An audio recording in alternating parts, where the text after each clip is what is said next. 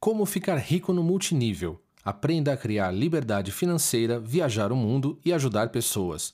Lucas Battistoni Wegman. Capítulo 1 Bem-vindo ao multinível. Olá, tudo bom? Aqui é o Lucas Battistoni Wegman, empresário e profissional de marketing de rede. Quero te dar as boas-vindas e espero que este material o ajude a ficar rico com marketing multinível, enquanto você constrói sua liberdade, viaja ao mundo e ainda ajuda pessoas. Ao longo de mais de 10 anos de indústria, pude me tornar milionário antes dos 30 anos, e antes de te ensinar como fiz isso, quero contar um pouco da minha história.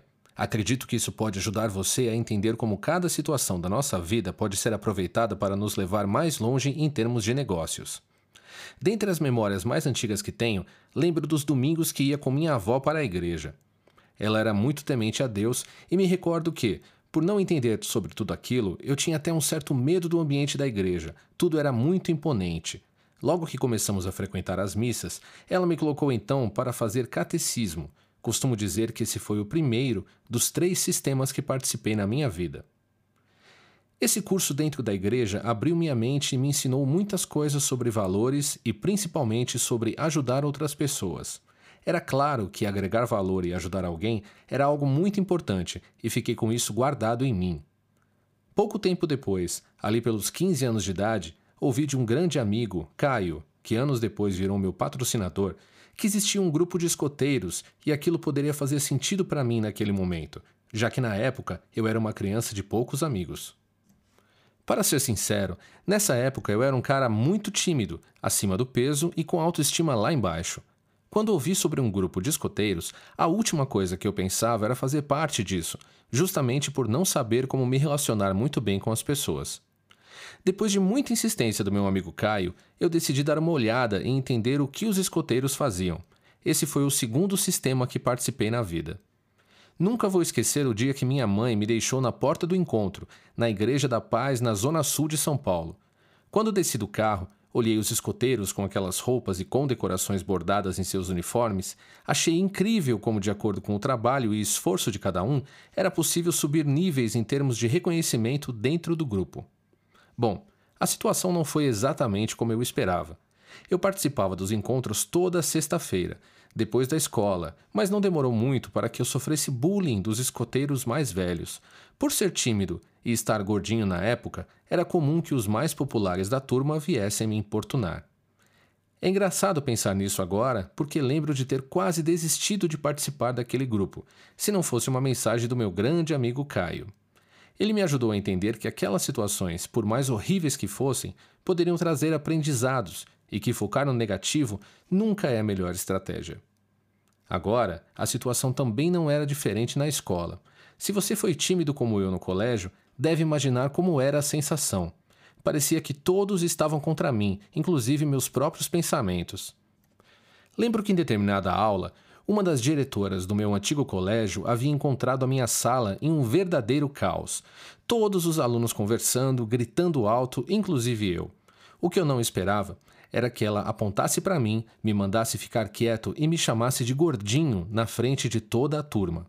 Aquele foi um dos dias mais tristes da minha vida.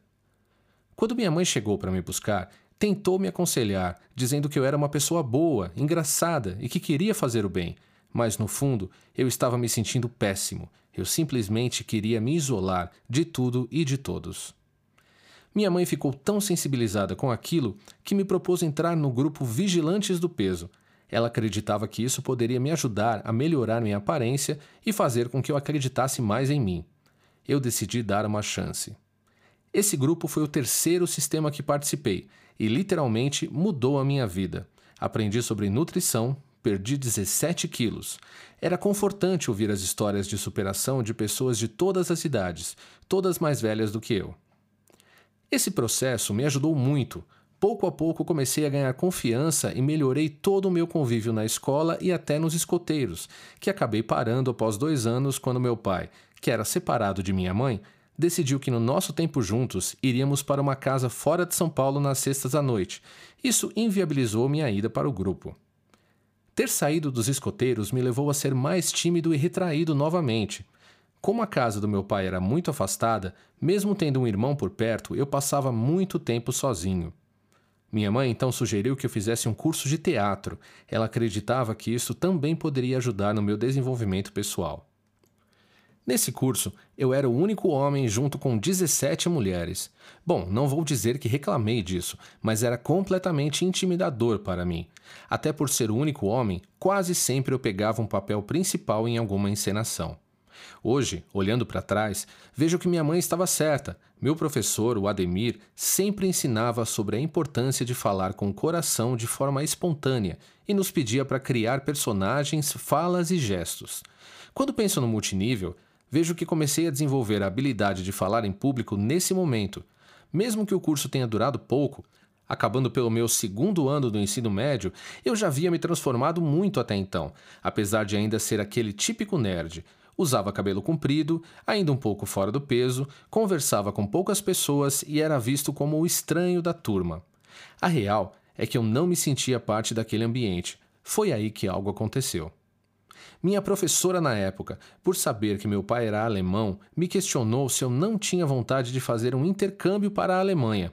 De fato, eu nunca sequer havia pensado nisso, mas por ter passado por mudanças no teatro, escotismo e até no Vigilantes do Peso, lembro que fui dormir com essa ideia na cabeça e no dia seguinte fui conversar com os meus pais.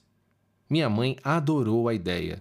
Como meu pai é alemão e tínhamos parentes lá, isso seria mais uma forma de me conectar com meus parentes em Münster, uma cidade da Alemanha, além de aproveitar para melhorar a fala em alemão. Minha professora na época até conseguiu me colocar em uma escola pública na Alemanha, então não teria nenhum gasto com isso. Mesmo com medo, tomei a decisão. Seria uma boa ideia fazer parte do colegial e ir. Lá estava eu, chorando aos 15 anos e me despedindo da minha família no aeroporto. Minha mãe preparou presentes, uma caixa com inúmeras coisas que eu gostava e até uma carta. Era minha primeira viagem sozinho, ainda mais por ser para outro país, eu não me lembro de ter me emocionado tanto até esse momento. Embarquei com o coração partido e com medo do desconhecido. Já deve ter acontecido uma situação assim com você, não é mesmo?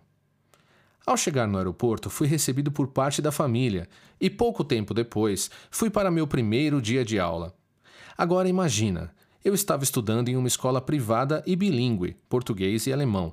Chego na Alemanha em uma escola pública e sem nenhum estrangeiro. Por não falar o idioma direito, demorei horas para achar a minha sala e foi uma tortura entender o que o professor estava falando. Lembro que sentia certa hostilidade por ser brasileiro e não falar muito o idioma. Demorei muito tempo para começar a me entrosar nos estudos e em pequenos grupos. Semanas depois de eu ter minha primeira aula na Alemanha, o outono europeu chegou. Eu estava acostumado com o clima brasileiro e este foi mais um desafio que aprendi a lidar. Em novembro, no dia do meu aniversário, lembro claramente de ter olhado para a janela, visto as árvores morrendo, o clima esfriando e pensar que talvez teria sido um erro estar naquele país.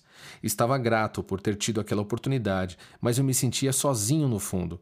E apesar de todas as transformações, eu ainda era o cara tímido que não conseguia se relacionar. O que eu não esperava era que tempos depois conheceria uma pessoa que se tornou um dos melhores amigos, o italiano Nicola Daschio. O fato de sermos estrangeiros naquele país nos aproximou, e hoje, refletindo sobre isso, acredito que se não fosse por ele eu teria desistido do intercâmbio. Nicola mudou minha vida literalmente. Por conhecer melhor a Europa, nos meses que se seguiram, ele me mostrou 24 países diferentes. Pouco a pouco, eu senti que estava mudando como pessoa. Conhecer tantos lugares, culturas e principalmente ter que me virar para conseguir dinheiro para comida me deixou mais centrado, relacionável e corajoso. Existia um sentimento dentro de mim que estava despertando. Após alguns meses, o período de intercâmbio tinha terminado e eu precisava voltar para o Brasil para terminar o ensino médio. Lembro como se fosse hoje de ter chegado na minha classe, agora no terceiro ano, ver alguns amigos e pensar: aquele antigo Lucas Batistone não existe mais. Eu não queria ser mais o cara nerd, tímido, escondido e que não se sentia parte do grupo. A vivência da Europa me ajudou bastante nesse quesito. Eu realmente estava mudado. Meus amigos do Brasil comentavam como não me reconheciam mais. Aquele Lucas tinha se transformado em um cara que agitava a turma, era amigo de todos e até namorou a menina mais popular da escola, que anos atrás nem olhava para mim. A transformação foi tão grande que até me escolheram orador da turma, acredita? Logo que terminei o ensino médio, ainda estudei por mais um ano e meio para fazer a equivalência da grade de estudos europeia, já que meu plano era voltar para a Alemanha. Assim, decidi que queria estudar em uma das melhores faculdades de lá. E como estava inseguro ainda sobre o que eu queria fazer, escolhi prestar vestibular em administração de empresas com foco em desenvolvimento econômico latino-americano. Parecia perfeito para unir aquele aprendizado de negócios e meu laço com o Brasil. Logo que tomei essa decisão, fui conversar com meus pais sobre isso e comentei que meu desejo era voltar para a Alemanha para estudar. Eu estava certo que teria o apoio deles, mas isso não aconteceu dessa vez. Eu estava então sem dinheiro, sem estudos, sem trabalho e sem apoio.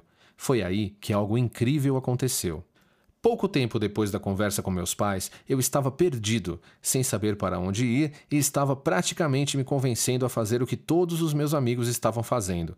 Eles estavam buscando um trabalho com segurança, fazendo a faculdade que os pais queriam para eles e claramente via que eles não eram felizes e eu não queria isso para mim. Eu não sei se você acredita em lei da atração, Deus ou algo maior, mas foi nesse momento, no qual eu não via nenhuma possibilidade de realizar meu sonho, que experimentei pela primeira vez o poder do pensamento focado e da minha fé. Eu estava quase desistindo de ir para a Alemanha quando um grande amigo me ligou dizendo que seu pai, dono de uma empresa de turismo, estava precisando de um brasileiro que falasse alemão para um trabalho. Ele precisava de guias para acompanhar brasileiros na Copa do Mundo da Alemanha de 2006 ofereceram-me 10 mil reais, incluindo hospedagem e passagens. Eu não conseguia acreditar naquilo. O mais incrível era que a data do vestibular da faculdade, que eu gostaria de fazer, iria coincidir exatamente com a data da viagem. Mais de uma década depois, ouvi de um vendedor de rua na Colômbia, após contar essa história, que isso seria chamado de Deus-cidência. Com certeza foi uma força maior me ajudando naquele momento. Conversei com meus pais novamente, apesar de não estarem completamente convencidos, e mostrei todo o meu plano. Eu iria pegar esse dinheiro, viajar para a Alemanha, prestar vestibular e decidir o que fazer depois disso. Assim, eles permitiram a viagem. Quando cheguei na Alemanha, a primeira coisa que meu chefe alertou é que não poderíamos assistir a nenhum jogo, já que estávamos a trabalho. Isso estava tudo bem para mim, já que meu objetivo era fazer o vestibular. Agora, quero que você imagine uma cena comigo. Estou eu em Berlim, é dia do Jogo do Brasil e toda a cidade está eufórica. Eu estava terminando de ajudar alguns brasileiros a embarcarem em um trem que os levava para o local do jogo, enquanto sinto alguém me cutucando no ombro. Quando olho para trás, vejo o meu chefe. Eu estava apressado naquele momento, porque aquele era o dia do vestibular da minha faculdade. Quando olhei a cara dele, pensei que talvez tinha feito algo errado, já que ele não tinha falado praticamente nada comigo até então, desde o começo da viagem. Ele me perguntou se eu ia no Jogo do Brasil, eu achei que ele estava brincando. Comentei que faria o vestibular naquele mesmo dia e continuei a ajudar alguns brasileiros a se direcionarem ao jogo. Foi nesse momento que meu chefe me ofereceu um ingresso diamante para assistir ao Jogo do Brasil em um dos melhores lugares do estádio. Ao mesmo tempo, senti uma felicidade incrível e fiquei apavorado. Se eu fosse ao Jogo do Brasil, ia perder o vestibular e teria que esperar um ano inteiro para fazer novamente. O que meus pais iriam pensar se eu fizesse isso? E se eu não passar no vestibular? Largar tudo isso por um jogo do Brasil? Você provavelmente já deve saber qual foi minha decisão, certo? Ir ao Jogo do Brasil ou prestar o vestibular? Sim, eu fui ao Jogo do Brasil. Eu era um menino na época, hoje talvez teria escolhido diferente, porém eu sabia que aquela era uma chance única na vida. Tenho fotos desse dia e não me arrependo de nada. Meus pais não conseguiam acreditar, ainda mais quando anunciei que estava decidido a não voltar para o Brasil e começar a tomar as rédeas da minha própria vida trabalhando na Europa, enquanto esperava o vestibular no ano seguinte. Nesse período, eu morei em vários países diferentes, vivendo com o mínimo de dinheiro. Trabalhava como garçom, barman, lavava pratos e fazia tudo para me manter enquanto me preparava para a prova. Eu acredito que esse momento foi positivo de inúmeras formas, inclusive para minha mãe. Ela havia se separado do meu pai quando eu tinha três anos de idade. Eu presenciei o quanto ela abriu mão de tudo para cuidar de mim e do meu irmão. Acredito que quando ela viu que eu realmente estava me tornando homem, tomou um tempo para cuidar de si, inclusive casou-se novamente meses depois de eu ter saído do Brasil. Fiquei feliz por ela e parecia que tudo estava se encaminhando bem para mim também. Eu e minha mãe conversávamos muito via telefone e ela havia me contado que tinha o sonho de fazer uma viagem comigo e meu irmão. Algo familiar, íntimo, pela costa da Itália. Como eu já estava na Alemanha e prestes a fazer vestibular, parecia uma época boa para realizarmos esse sonho. Lembro que conversamos sobre isso em fevereiro e minha mãe logo organizou essa viagem.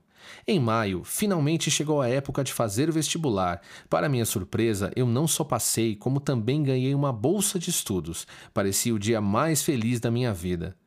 Quando descobri os resultados, peguei o telefone para contar para minha mãe sobre isso. Eu falei que tinha sido aprovado, que estava morrendo de saudades e ansioso para a nossa viagem juntos, que faríamos uma semana depois dessa nossa ligação. Eu nunca havia tido uma grande vitória em minha vida. Lembro que quando abri a carta da faculdade e vi minha aprovação, aquilo representava muito mais do que apenas entrar na faculdade, e minha mãe sabia disso. Ficamos um bom tempo no telefone comemorando, falando alto e eu mostrando toda a minha animação para o futuro, que parecia brilhante naquele momento. O que eu não esperava é que minha mãe, nessa mesma ligação, diria-me que estava com um probleminha de saúde e que precisaria realizar um procedimento cirúrgico. Por isso, ela não poderia realizar a viagem. Ela insistiu que meu irmão deveria me encontrar, fazer a viagem comigo e que não era nada grave. Eu estava tão eufórico com a notícia da faculdade que realmente achei que não era nada demais. Uma semana depois, meu irmão estava comigo na Itália, mas no meu coração algo estava errado. Eu estava preocupado com a minha mãe e meu irmão também não sabia o que estava acontecendo ao certo. Em determinada hora da viagem, recebo uma ligação do meu pai dizendo-me: Filho, algo deu errado com a cirurgia da sua mãe. Ela está na UTI e preciso que vocês venham para o Brasil agora. Voltei o mais rápido que eu pude. Minha mãe, na verdade, estava com um grande tumor no cérebro e estava escondendo de todos. Fui descobrir depois que, após várias tentativas, nenhum médico queria operá-la pelo quadro clínico. Quando finalmente ela achou o médico que a operou, enquanto eu estava na Alemanha, o quadro se agravou. Depois de voltar para o Brasil para cuidar dela, foram mais de quatro cirurgias. Ela entrou em coma. Dia 20 de agosto de 2007 vai ser um dia que nunca mais vou esquecer. Era aniversário dela e, mesmo estando em coma, decidimos levar um bolo de aniversário e cantar parabéns. Essa era uma forma de demonstrar nosso amor e apoio e de unir mais a família naquele momento difícil. Você consegue imaginar aquele monitor cardíaco emitindo um som a cada batimento? Eu juro que assim que começamos a cantar os parabéns, os batimentos da minha mãe aceleraram e, mesmo que ela não conseguisse se comunicar pelo estado de coma, sabíamos que ela estava ali conosco. Não vou mentir, aquilo havia renovado nossa esperança. Começamos a acreditar realmente que ela ficaria bem novamente. Nos dias seguintes, ela continuou em coma e eu me sentia impotente porque não havia nada que poderia fazer naquele momento. No dia 1 de setembro, 12 dias depois do aniversário dela, eu acordei em casa com meu pai me esperando na sala.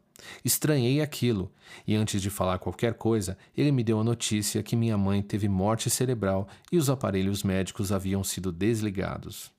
Eu não conseguia acreditar. Minha mãe tinha 47 anos, comia bem, corria, cuidava-se diariamente. Aquilo não fazia sentido. Quando parava para pensar, eu a via como uma pessoa que se sacrificou muito ao longo da vida e deixou sua felicidade de lado. Mesmo nesse momento de perda, sentia que minha mãe estava me ensinando. Essa situação me mostrou como a vida precisa ser vivida intensamente, e isso me fez perseguir meus sonhos de uma forma que eu nunca tinha feito. Eu acredito que nunca teria coragem e persistência de ir para a faculdade se isso não tivesse acontecido. Mesmo com uma dor terrível, no dia 4 de setembro eu estava de volta à Alemanha para o início das minhas aulas. Eu sabia que minha mãe, onde quer que ela estivesse, estava torcendo por mim. No primeiro dia de aula, junto com mais de 800 alunos, eu ouvi o professor lendo capítulo por capítulo enquanto minha mente divagava. Assim que a aula terminou, eu lembro de ter me apoiado em uma coluna, sentado e chorado como nunca na vida. Muitas coisas passaram pela minha cabeça. A ficha estava caindo. Eu estava novamente sozinho na Alemanha, tinha perdido minha mãe, meu pai não queria abrigar meu irmão porque ele estava casado com outra mulher e parecia que tudo estava contra mim de novo. Nesse momento de desespero, dois alemães vieram me perguntar se estava tudo bem, o que não é comum para o público europeu. Eles estavam olhando meu estado de choque estenderam-me as mãos e se tornaram grandes amigos daquele dia em diante. Eu levantei a cabeça e decidi trazer meu irmão para morar comigo na Alemanha. Precisei me tornar responsável por ele, e durante mais de dois anos de estudo, eu e ele nos viramos com todo tipo de trabalho que poderíamos para manter minha faculdade e o nosso sustento. Dois anos e meio depois, voltei para o Brasil para terminar parte dos estudos e logo comecei uma pós-graduação em contabilidade em Curitiba. Para manter os custos de vida, comecei a procurar trabalho e entrei na KPMG, uma empresa multinacional de consultoria e auditoria empresarial. Logo que terminei a pós-graduação, onde minha vida foi basicamente estudar e trabalhar, recebi uma proposta para me mudar para São Paulo como gerente financeiro de uma indústria química americana. Voltar para São Paulo foi muito benéfico porque eu poderia estar mais próximo da minha família e dos meus amigos. Ao mesmo tempo, o trabalho não podia ser pior. Eu trabalhava o dia inteiro, tinha um chefe controlador, precisava deixar a digital na hora de entrar, na hora de sair e na hora de almoçar. Aquilo me matava. Eu queria me sentir livre, ser dono do meu próprio caminho e tinha cada vez menos perspectivas de qualidade de vida. O universo é curioso. Por coincidência, o prédio onde trabalhava ficava muito próximo de onde meu primo, Fernão, trabalhava. Lembro de almoçarmos juntos e ele começar a falar que estava trabalhando em algo paralelo com sua empresa de turismo. E que estava ganhando muito bem. Sendo muito sincero, eu não prestei muita atenção no que ele disse porque eu só conseguia reclamar. Minha vida parecia tão sem perspectiva que eu sentia que tudo estava contra mim novamente. E nunca me esqueço que em um desses almoços o Fernão me deu um chacoalhão que mudou a minha vida. Ele começou a me contar que eu havia me transformado em um cara negativo, tinha engordado muitos quilos, estava só reclamando e que para as coisas acontecerem eu precisava mudar de novo, tomar alguma atitude. Foi aí que ele me falou novamente sobre uma oportunidade de negócios e que ele estava ganhando mais de 10 mil reais por mês. Nessa segunda vez eu prestei atenção. Não aguentava mais aquele trabalho, aquela vida. Queria viajar, conhecer pessoas, criar liberdade financeira e de tempo. Foi aí que ele me convidou para uma reunião de negócios.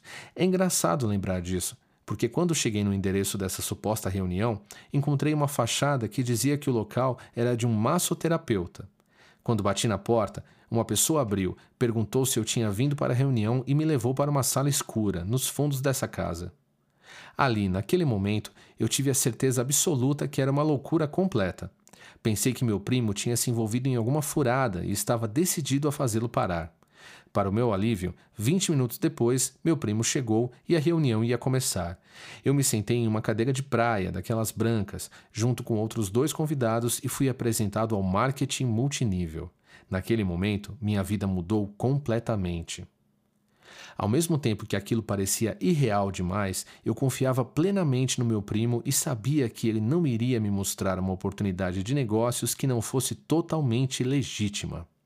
Eu fiquei tão animado que, quando terminou a apresentação, virei para o convidado do lado e disse: Incrível, hein? Você vai fazer também? E ele me respondeu: Claro que não. Você vai fazer parte de uma pirâmide. Eu sinceramente não sabia o que era aquilo naquele momento, e quase que aquele convidado, por falta de informação, iria me privar de ter uma vida totalmente transformada.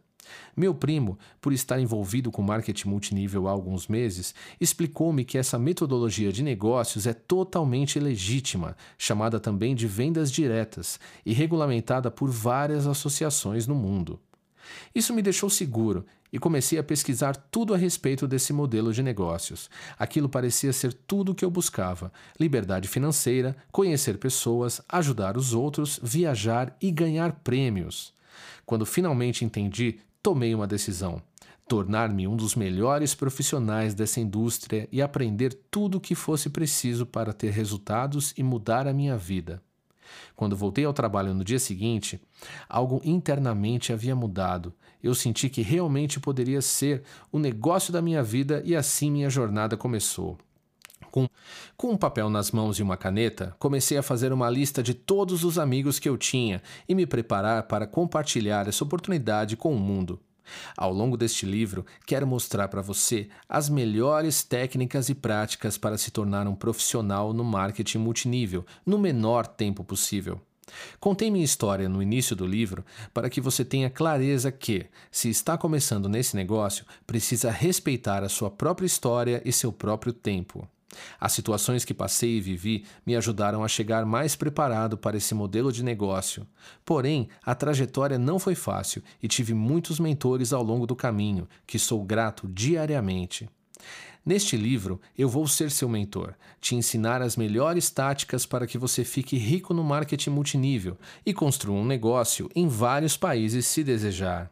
Acima de tudo, quero que você construa um estilo de vida que te permita trabalhar com prazer, com pessoas que gosta, ganhando o que merece, mas acima de tudo, que crie liberdade para viver a vida que você sempre quis. Quem dera minha mãe pudesse ter conhecido um modelo de negócios como esse. Com certeza ela teria vivido muitos dos seus sonhos que ela não conseguiu realizar por falta de tempo ou de oportunidade. Seguramente ela ficaria orgulhosa, sabendo que eu encontrei meu propósito de vida nessa oportunidade e que pude realizar sonhos que nunca havia imaginado antes dos 30 anos de idade, como conhecer mais de 50 países, nadar com tubarões no Tahiti, vendo paisagens incríveis, ver o conhecido pôr do sol na ilha de Maui, no Havaí, entrar nas pirâmides do Egito, conhecer o lugar onde Jesus nasceu em Israel Estive no topo do prédio mais alto do mundo, em Dubai. Andei de bicicleta embaixo da Torre Eiffel, em Paris. Ir pela primeira vez na Disney, levando meu pai e meu irmão comigo. Casar-se na Itália. Fazer piquenique no Central Park, em Nova York. Dançar na chuva embaixo do Big Ben, em Londres. Fazer um cruzeiro pelo Caribe. Passar o Réveillon em Havana, Cuba, no ano da morte de Fidel Castro jantar no Astrid e Gaston, um dos melhores restaurantes do mundo, em Lima, no Peru. Percorrer o Grand Canyon de helicóptero em Las Vegas. Andar de gôndola bêbado em Veneza, na Itália. Experimentar especiarias exóticas com os berberes no deserto do Saara, no Marrocos. Enfrentar menos 30 graus na Rússia, em São Petersburgo. Mergulhar à noite no Oceano Pacífico para ver o plâncton luminoso visitar todos os estados do Brasil e eu sou apaixonado por esse país. Me aposentar financeiramente antes dos 30 anos. Criar e treinar uma equipe de mais de 500 mil pessoas no marketing multinível em vários países do mundo. Milhares delas mudaram suas vidas completamente com essa oportunidade. Ajudar a formar dezenas de milionários nessa indústria acumular mais de 10 milhões de reais em comissões antes dos 30 anos e gerar mais de um bilhão de reais em vendas. Estou ansioso para iniciar essa jornada com você e ajudá-lo a construir sua própria lista dos sonhos, utilizando essa oportunidade. Minha carreira nessa indústria começou comprando um kit de produtos de menos de dois mil reais. Quero dizer que se eu conseguir, você também pode, desde que siga exatamente o que eu vou te ensinar. Vamos começar? Capítulo 2 Tudo começa na decisão. Neste capítulo, quero te mostrar por que o marketing multinível é a melhor oportunidade de negócio para qualquer pessoa que busca liberdade financeira. Se você quer construir um negócio grande no marketing multinível, precisa decidir que será o seu objetivo principal e usar isso para influenciar o seu subconsciente. Faça o multinível ser o seu foco primário, mesmo que você continue trabalhando em algo em paralelo. Seu coração precisa estar nesse negócio. É curioso ver que, sempre quando chego em algum lugar do país para realizar um treinamento, tenho o costume de bater um papo com as pessoas que acabaram de se envolver com o marketing de relacionamento e faço uma pergunta básica: Como você me explicaria o que é marketing multinível? Você ficaria assustado em perceber a quantidade de pessoas que não conseguem explicar de forma clara o mercado que elas estão trabalhando. Por isso, quero conversar com você e explicar claramente o que representa o mercado de vendas diretas e uma de suas variações, o mercado de marketing multinível. A venda direta é um canal de distribuição baseado no contato pessoal entre distribuidores e consumidores. Ela movimenta produtos e serviços do fabricante para o consumidor final através de uma rede de distribuidores independentes. Dentro do modelo de vendas diretas, temos algumas modalidades. Mononível unilevel. Nesta primeira modalidade, o revendedor trabalha sozinho, fazendo lucros ligados diretamente à sua revenda pessoal de produtos. Ele pode utilizar-se de algumas práticas como Venda porta a porta. O revendedor vai até as residências dos consumidores para oferecer e demonstrar produtos ou serviços. Venda via catálogo. Deixando um catálogo ou folheto, o revendedor recebe pedidos posteriormente, de acordo com a necessidade dos consumidores. Multinível. O marketing de rede ou marketing multinível é um sistema de distribuição ou forma de marketing que movimenta bens e ou serviços do fabricante para o consumidor final por meio de uma rede de distribuidores independentes. Além dos revendedores obterem lucros na revenda de produtos, é possível construir organizações barra equipes que consomem produtos direto da empresa, seja para uso próprio, divulgação ou revenda. Essa movimentação de produtos e consumo gera lucros e comissões para distribuidores. Pessoas ricas constroem redes de distribuição e o multinível é a forma mais simples de construir uma rede, utilizando apenas o seu esforço de vendas e divulgação dos produtos. O marketing multinível não é, necessariamente, uma metodologia nova. Em 1959, os jovens empreendedores Jay Andel e Rich DeVos fundaram a Amway, que se tornaria uma das maiores companhias do mundo no marketing de relacionamento. A ideia era relativamente simples. Ao invés de investir massivamente em mídia, esses empreendedores criaram condições para que vendedores pudessem montar suas próprias equipes e criar suas próprias redes de distribuição, recebendo comissões sobre as vendas. Existe uma história curiosa sobre a Amway, uma das pioneiras no mercado. Em 1974, ela foi processada pelo governo dos Estados Unidos por suspeita de ser uma pirâmide financeira. Sabe algo curioso? Mesmo com a proibição para recrutamento de novos distribuidores, durante cinco anos, em termos de faturamento e volume de rede, muito pouco aconteceu com a empresa durante esse período. Sabe por quê? Bom, as pessoas que estavam na empresa tinham bons produtos, recebendo comissionamentos e pagando impostos.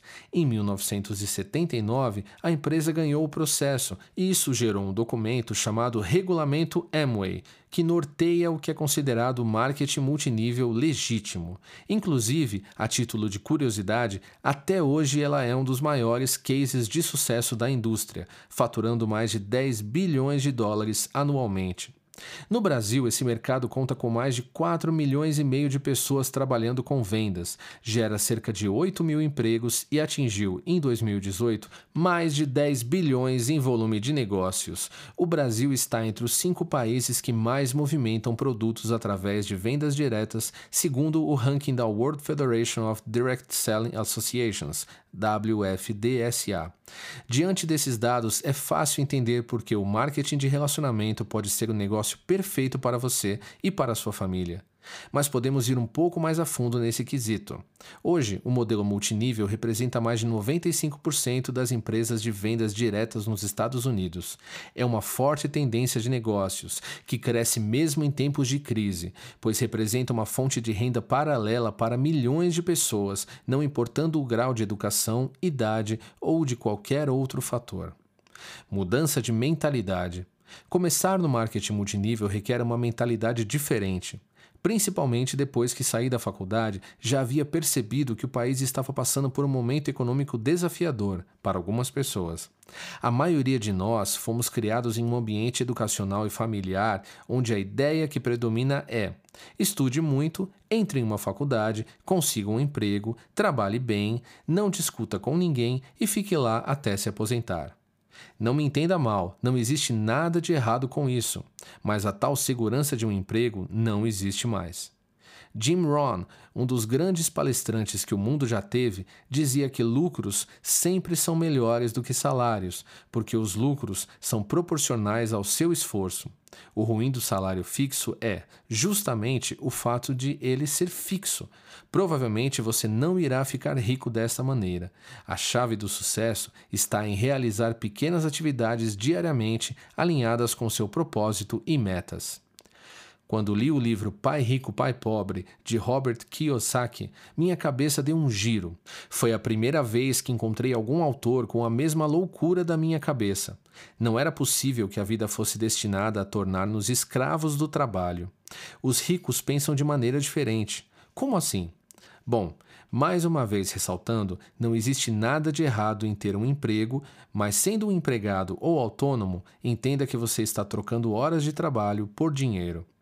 Esse tipo de renda é o que chamamos de renda linear, um conceito financeiro onde você troca serviços manuais ou intelectuais por remuneração. O problema com esse tipo de mentalidade e conceito financeiro é que não se consegue ter o que chamamos de alavancagem de negócios. Você pode ficar preso em um ponto onde não consegue trabalhar mais horas porque está esgotado, ao mesmo tempo em que não consegue aumentar o seu preço da hora de trabalho porque o mercado tem muita concorrência. Agora, imagine a seguinte situação: você é dono de uma sala em um centro comercial da cidade, eu entro em contato com você e assinamos um contrato, onde vou te pagar 10 mil reais por mês para ter essa sala alugada. Agora pergunto: você precisaria estar presente na sala todos os dias para receber o aluguel? Claro que não mas ainda receberia o aluguel da sala. Esse tipo de conceito, onde você irá trabalhar por um período de tempo em algo para que depois receba rendimentos por esse trabalho, é chamado de renda residual. Quando ouvi esse termo pela primeira vez, minha mente brilhou. Eu havia entendido que pessoas ricas conseguem ser independentes financeiramente porque desconectam o tempo pessoal delas com os rendimentos. Isso significa que elas trabalham criando ativos, negócios que geram renda independentemente de estarem com a mão na massa. Investimentos, poupança, aluguel de imóveis, direitos autorais, patentes, entre outros, representam fontes de renda residual. Não seria incrível ter 20 mil reais por mês provenientes do aluguel de um imóvel que você tem? A questão é que, para mim, há alguns anos, uma pessoa comum sem grandes investimentos, apesar do conhecimento sobre o mercado financeiro, era muito difícil criar e trabalhar nesse tipo de renda. Lembro que cheguei a pesquisar franquias e outros negócios para achar algo que se encaixava no que eu buscava, sem sucesso.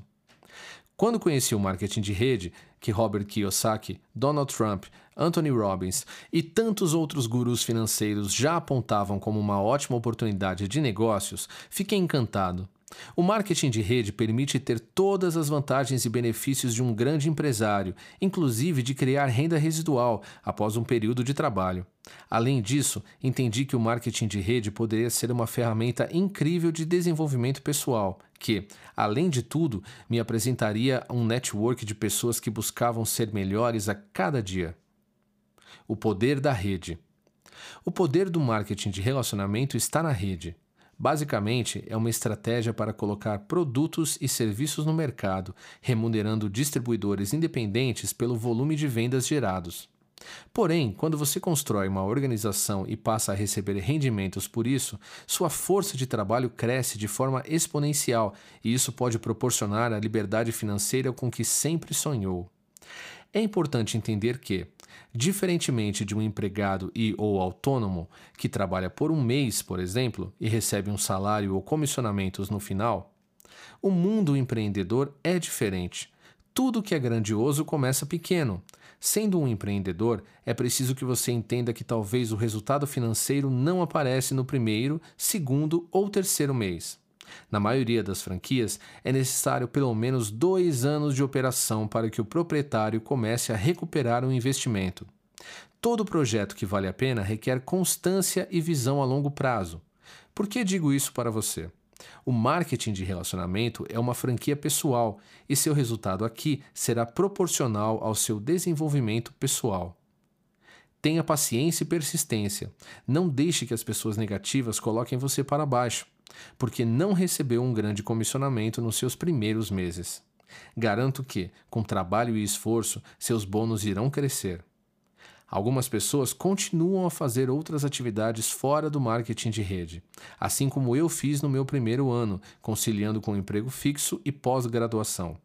Mas isso pode ser prejudicial em alguns momentos. Queime as pontes, tome a decisão de ser um empreendedor e faça isso de forma profissional. Quando converso com pessoas novas no marketing multinível que adotam essa atividade como plano B, é curioso ver que a maioria delas trabalha das 9 às 18 horas com afinco, mas no marketing multinível estão cansadas ou acham que precisam de motivação. Pense que durante o dia você irá trabalhar para pagar suas contas e à noite irá trabalhar para construir sua fortuna. Se ainda tem alguma dúvida de que o marketing de relacionamento é para você, eu encorajo a pensar a respeito do seu trabalho atual ou de experiências anteriores e escrever uma lista do que seria um trabalho perfeito na sua opinião. Já pensou nisso? O que você busca? Ganhar por produtividade? Trabalhar no seu próprio horário? Quais as vantagens que você gostaria? O modelo do marketing de rede permite a você, empreendedor, ter todos os benefícios de um grande empresário Quais desses atributos abaixo, referentes ao modelo multinível, você colocaria em uma lista de um suposto trabalho perfeito? Escolher seu local de trabalho e as pessoas que trabalham com você, não ter chefe, trabalhar em tempo parcial, baixo investimento, ganhos ilimitados e por mérito barra renda residual, desenvolvimento pessoal e reconhecimento pelo trabalho, criar um network valioso, garantir uma aposentadoria digna, deixar um legado. Se você pensou a respeito disso, percebeu que o marketing de relacionamento é o modelo que mais se aproxima de um trabalho perfeito, do ponto de vista do empresário. Vale relembrar porque esse negócio é tão bom e porque é considerado o melhor negócio do século XXI. Baixo custo, começar em paralelo, não é necessário ter funcionários. Todos os produtos são criados e produzidos pela empresa. O retorno do seu investimento é muito rápido.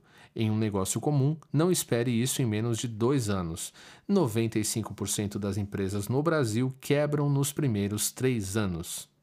O seu sucesso é reconhecido. É uma oportunidade justa, não importando sua raça, cor, credo, gênero ou escolaridade. Você tem um suporte para empreender com pessoas interessadas no seu sucesso. Você pode aprender enquanto desenvolve o um negócio. Você tem liberdade de tempo. Vai aprender habilidades de liderança, possibilidade de construir um negócio nacional e até mesmo global. Multinível versus pirâmide. Para finalizar esse capítulo, e dedico muito pouco tempo a esse assunto, talvez já tenha ouvido algum amigo perguntar se aquilo em que você trabalha é uma pirâmide financeira. Antes de se irritar com ele, entenda que a maioria das pessoas não sabe o que é um negócio de marketing multinível legítimo. Por isso, o seu papel é educar o seu questionador. Basicamente, pirâmides financeiras são golpes aplicados no Brasil e no mundo, onde uma empresa que não existe tenta se mascarar como uma legítima de multinível. As diferenças são claras. Em uma pirâmide financeira, o produto não existe ou não tem real valor comercial para revenda. Existe uma promessa de dinheiro, fácil, com muito pouco ou sem trabalho. A empresa paga por recrutamento e não por volumes de produtos. A empresa não está cadastrada na ABEVT, Associação Brasileira de Vendas Diretas. O processo não recolhe impostos. Geralmente é uma empresa muito nova, sem nenhuma sede ou estabelecimento comercial. Se você tem interesse em se informar mais sobre o assunto, recomendo que acesse o site da Associação Brasileira de Vendas Diretas, www.abevt.org.br.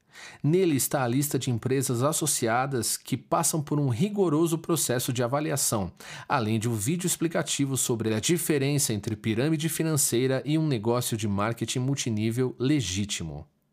Cuidado com empresas que promovem dinheiro fácil.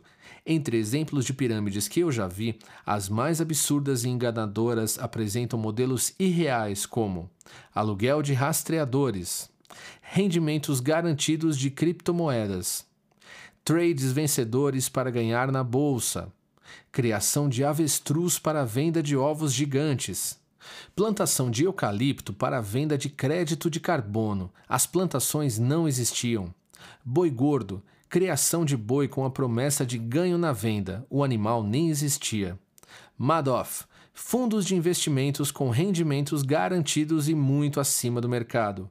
VoIP, Telex Free, serviço de anúncios promovendo um serviço tecnológico superfaturado.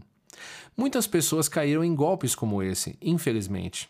Por falta de conhecimento, algumas associam pirâmides financeiras ao marketing multinível, que é algo legítimo e baseado em produtos com real valor de venda, sem a promessa de dinheiro sem esforço e trabalho. Em um negócio legítimo de vendas diretas, você observa: a empresa é associada à ABEVD. Os produtos têm valor comercial e recolhem impostos. Existe uma sede física da empresa. Não tem como perder dinheiro, já que todo o investimento é feito em produtos que podem ser revendidos. A manutenção mensal de produtos é compatível com o nível de renda média do país. A empresa não paga bônus por adesão ou recrutamento, ela sempre paga em relação ao volume de produtos movimentados dentro da rede. Não existe uma promessa de dinheiro fácil e rápido sem trabalho. Diante disso, acredito que você agora já tem mais informações do que 99% da população brasileira.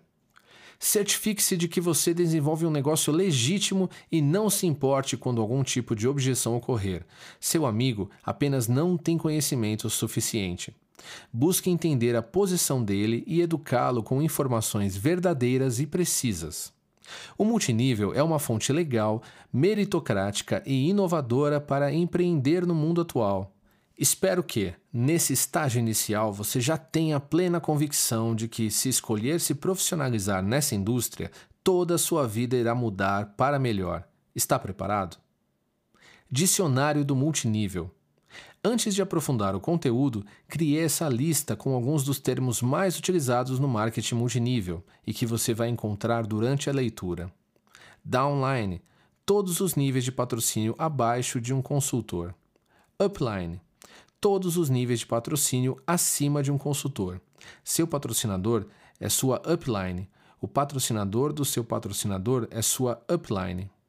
Linha uma linha de patrocínio com os seus respectivos downlines. Linha ascendente: todos os que estão nos níveis acima, patrocinador, patrocinador do patrocinador. Profundidade: linha de patrocínio de um downline direto seu e respectivos níveis abaixo. Lateralidade ou frontal: linhas patrocinadas diretamente por você.